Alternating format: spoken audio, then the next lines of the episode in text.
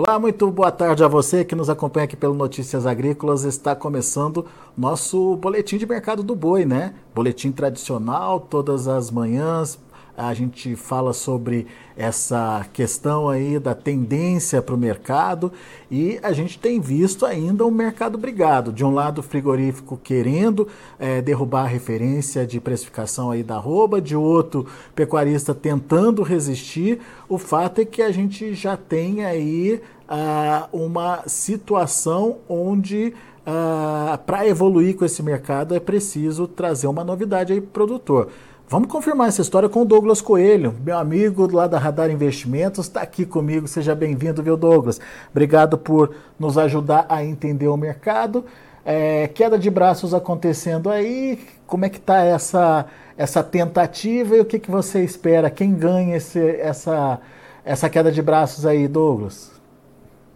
Boa tarde, meu amigo Alexandre. Boa tarde a todos os amigos Notícias Agrícolas. É um prazer falar com vocês. Exatamente, a gente está vivendo uma queda de braço ferrenha no mercado físico. A gente já entrou na entre safra, apesar de ser uma entre safra aqui os primeiros meses de confinamento, né? Julho, agosto, setembro, não tem muito boi terminado. A gente está vendo que essa oferta de boi está saindo a conta gota e a pressão de animais de pasto já está menor também. A gente vê sim a indústria tentando pressionar os preços de balcão após terem comprado um pouco melhor nas duas semanas anteriores. A gente vê que os preços de balcão hoje estão ao redor de 240, de 245 aqui em São Paulo, mas boa parte dos pecuaristas reluta em entregar os animais abaixo de 250. Aliás, quando a gente vê o volume negociado nos últimos dias, o volume tem ficado bem mais próximo de 250, quando o pecuarista e o frigorífico chegam no balcão e se encontram para fazer negócio. 250 dá para dizer que acabou virando um preço de referência que tem é, garantido os negócios aí já há algum tempo, né, Douglas? Já vem esse, esse, esse valor aí desde semana passada ou retrasada, se eu não me engano, né? Exato, exatamente. Os preços têm girado ao redor disso e os negócios têm tido determinada morosidade, né? Estão mais lentos, mais travados, né? Somente quando o pecuarista vem com algum volume, pede um preço maior, a indústria consegue alongar um pouco a escala, volta um pouco na retranca, oferta dos 240, 245. Essa tem sido a dinâmica tanto de meados da semana anterior quanto no começo dessa semana. Mas as escalas não estão alongando, né? Exato, exatamente. A gente vê uma movimentação pequena de, né, de, de, de, de escala justamente em função desses negócios mais espaçados e contidos. Hoje, a média das escalas aqui na Radar Investimentos está ao redor de quatro dias úteis. E sim, tem mudado pouco desde o início da semana anterior. Muito bem. Bom, ah, então a gente tem essa, essa briga na formação inicial do preço, mas ah, para a gente saber o que, que, pode acontecer com o mercado, a gente tem que entender oferta e demanda. É, vamos começar com a demanda e principalmente a demanda é, de a demanda interna, que parece que tem uma movimentação interessante sendo registrada aí. Eu queria que você contasse para a gente que movimentação é essa, Douglas. Pois é, Alexander. É, a gente já viu quedas mais drásticas no atacado ou até tipicamente em meados do mês, sempre acontece um reajuste de preços para baixo, em função de uma dificuldade de escoamento da carne no mercado atacadista de carne com osso. Então, esse é o comportamento normal, histórico e esperado para esse período. Só que o curioso foi que em meados de julho, agora, a gente tem percebido ligeiras altas no mercado atacadista de carne com osso. Então, aquele meados do mês no qual a gente espera uma reação negativa de preço, a gente está vendo o contrário os preços da carcaça têm ganhado ligeiros, ligeiros centavos aí de alta. Então, mostra um movimento atípico em pleno meados do mês, no qual era esperado uma maior pressão sobre a carne, e levanta um alerta, levanta uma bandeira para a gente ficar cada vez mais atento também, sempre naquela virada de mês, né? De julho para agosto, para agosto para setembro, setembro para outubro, para ver se há alguma reação mais forte de preço, que isso pode indicar, ou estaria indicando até um maior apetite do mercado interno, uma recuperação da demanda doméstica. Pois é, uma sinalização positiva aí da demanda. A gente, obviamente, a gente tem que consolidar esse quadro, né, Douglas? Mas uma, uma reação positiva da demanda aí seria importantíssimo nesse momento, né? Até para agregar valor aí à arroba, no final das contas, né? Sem dúvida, sem dúvida. Acho que o mercado externo nos últimos, nos últimos anos se fez como uma válvula de escape muito relevante ganhou participação dentro do escoamento da produção de carne bovina, mas o mercado interno, nossa população é grande, o mercado interno tem grande representatividade também. uma melhora no consumo doméstico poderia imprimir uma recuperação ou pelo menos sustentar assim, a arroba nesse sentido. Nesse momento, a carne brasileira no mercado interno está competitiva ou a concorrência com as outras proteínas ainda está grande, Douglas?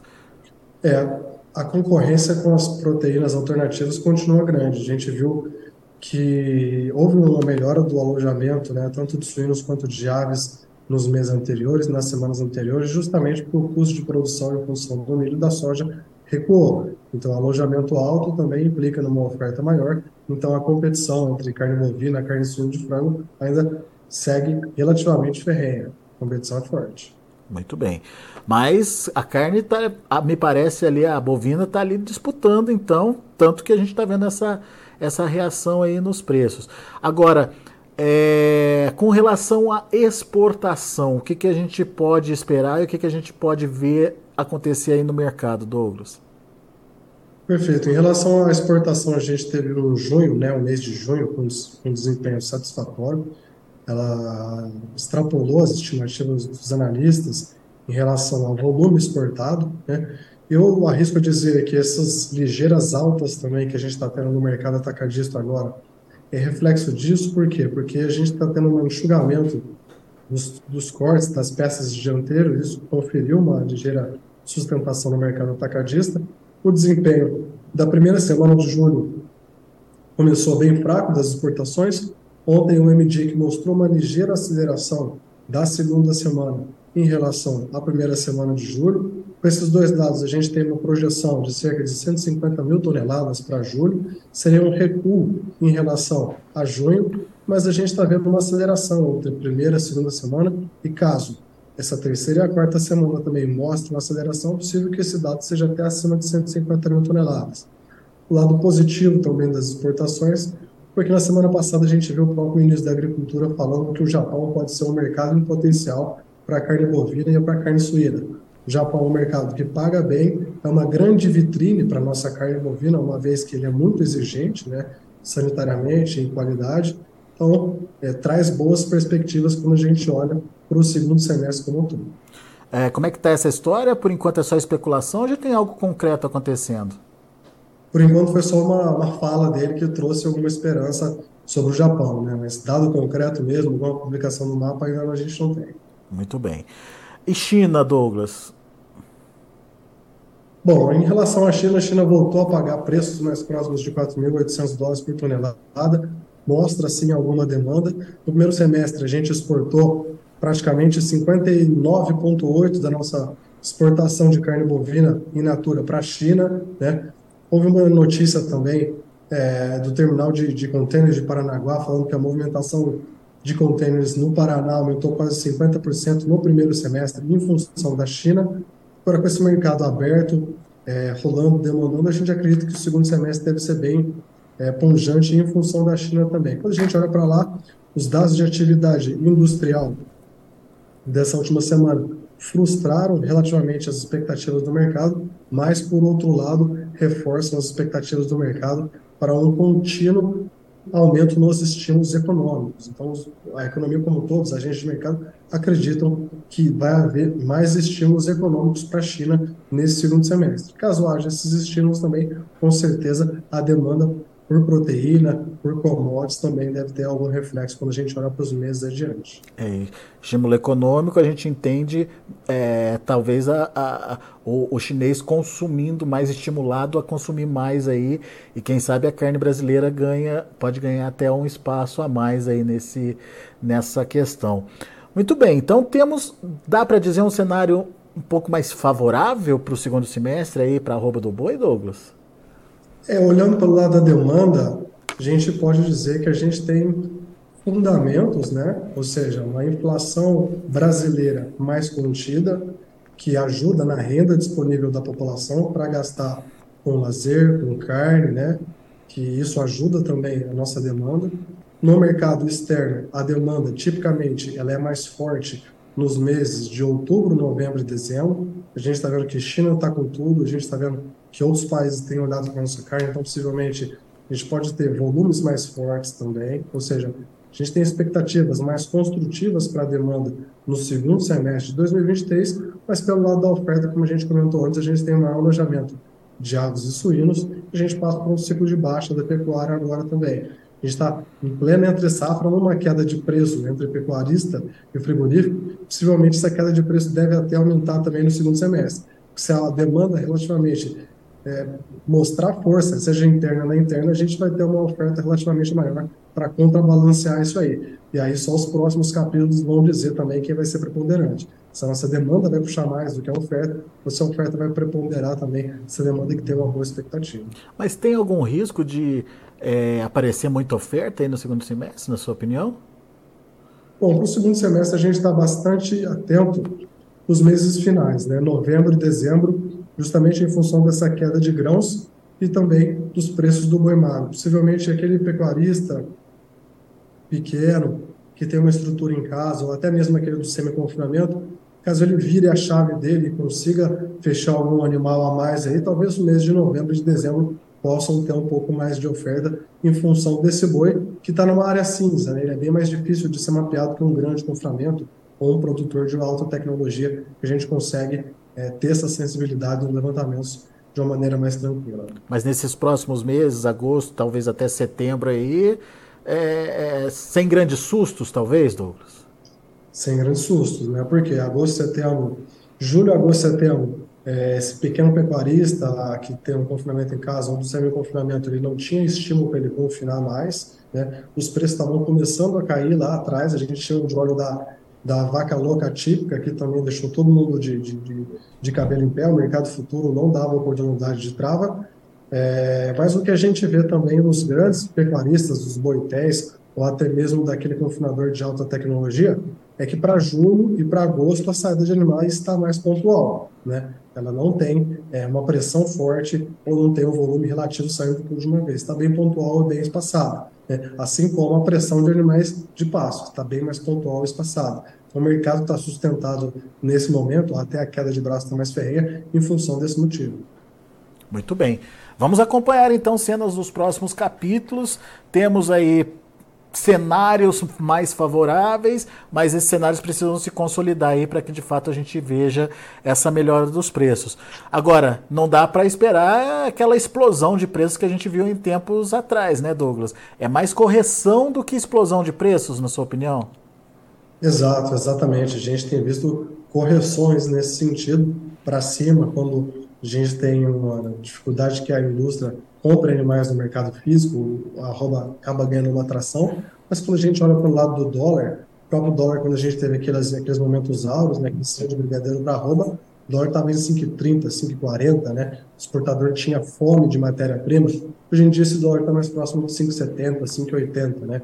Então essa conta, essa margem do exportador também está relativamente menor. Ele faz mais conta antes de puxar o preço para cima. É. Uh, deixa eu ver aqui.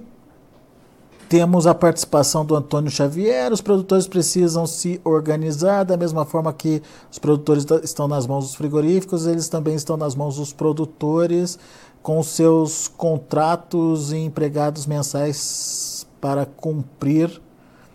Uh, para cumprir.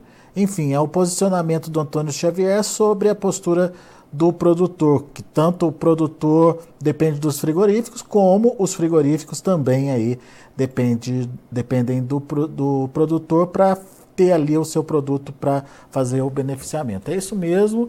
É, uh, no entanto, prevalece oferta e demanda, no entanto, prevalece mercado, né, Douglas?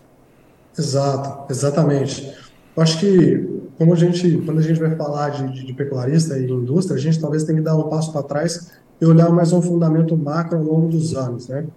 A indústria, desde 2007, 2008, vem se profissionalizando cada vez mais.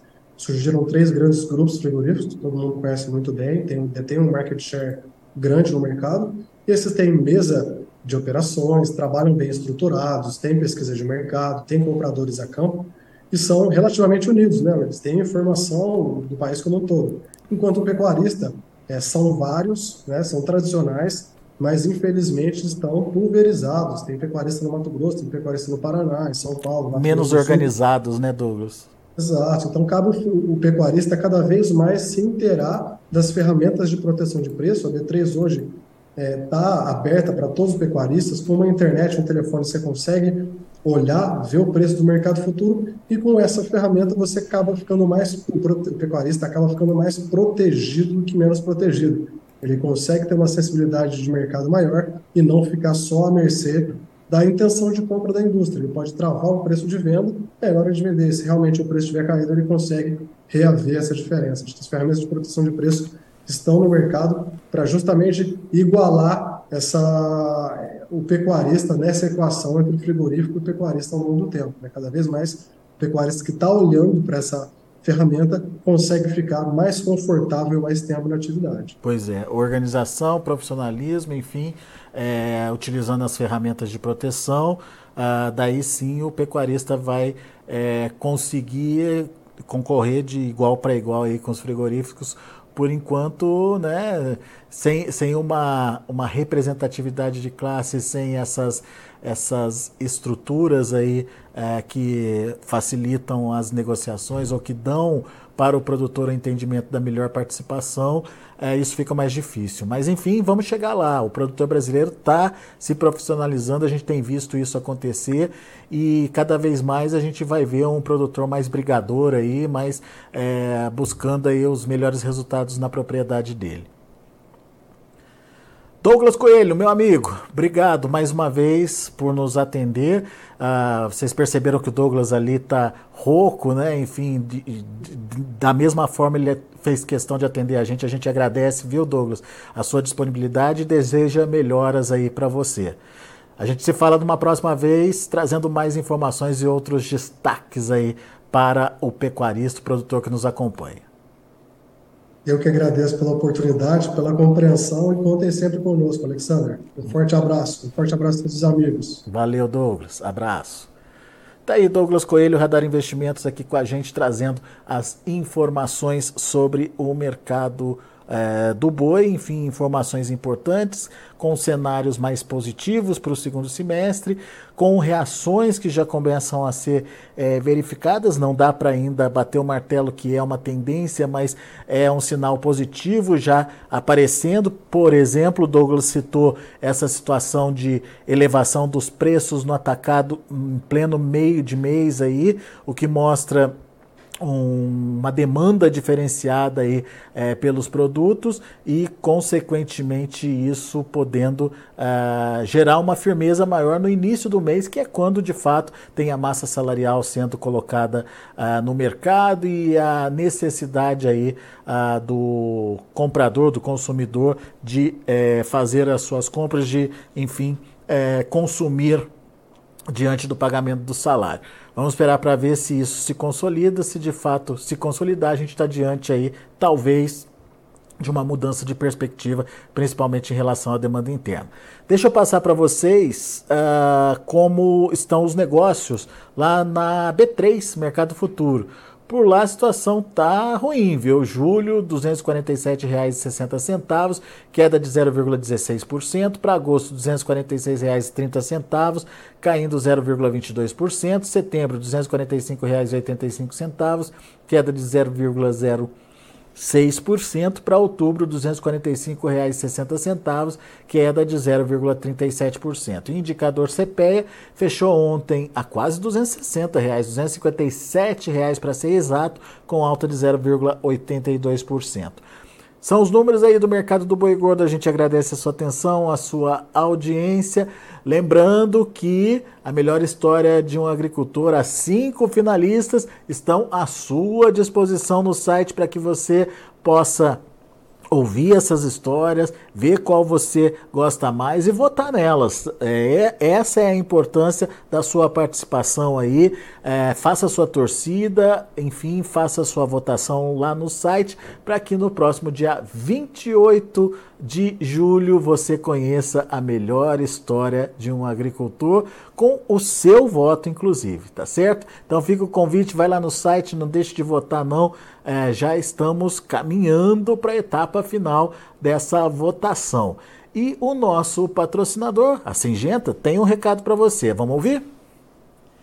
Você já conhece o Acessa Agro? É a plataforma de benefícios da Singenta. Nela você ganha pontos através da compra de produtos da empresa. São mais de 3 mil itens que podem ser trocados por pontos. Vá agora ao acessaagro.com.br e conheça. Se você é agro, acessa. Muito bem.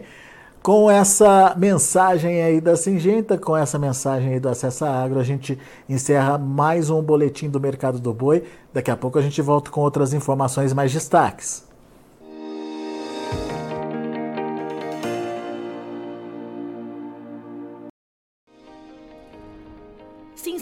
Nossas mídias sociais no Facebook Notícias Agrícolas, no Instagram arroba Notícias Agrícolas e no nosso Twitter arroba Notiagre. E para não perder nenhum vídeo, não se esqueça de nos acompanhar no YouTube e na Twitch Notícias Agrícolas Oficial.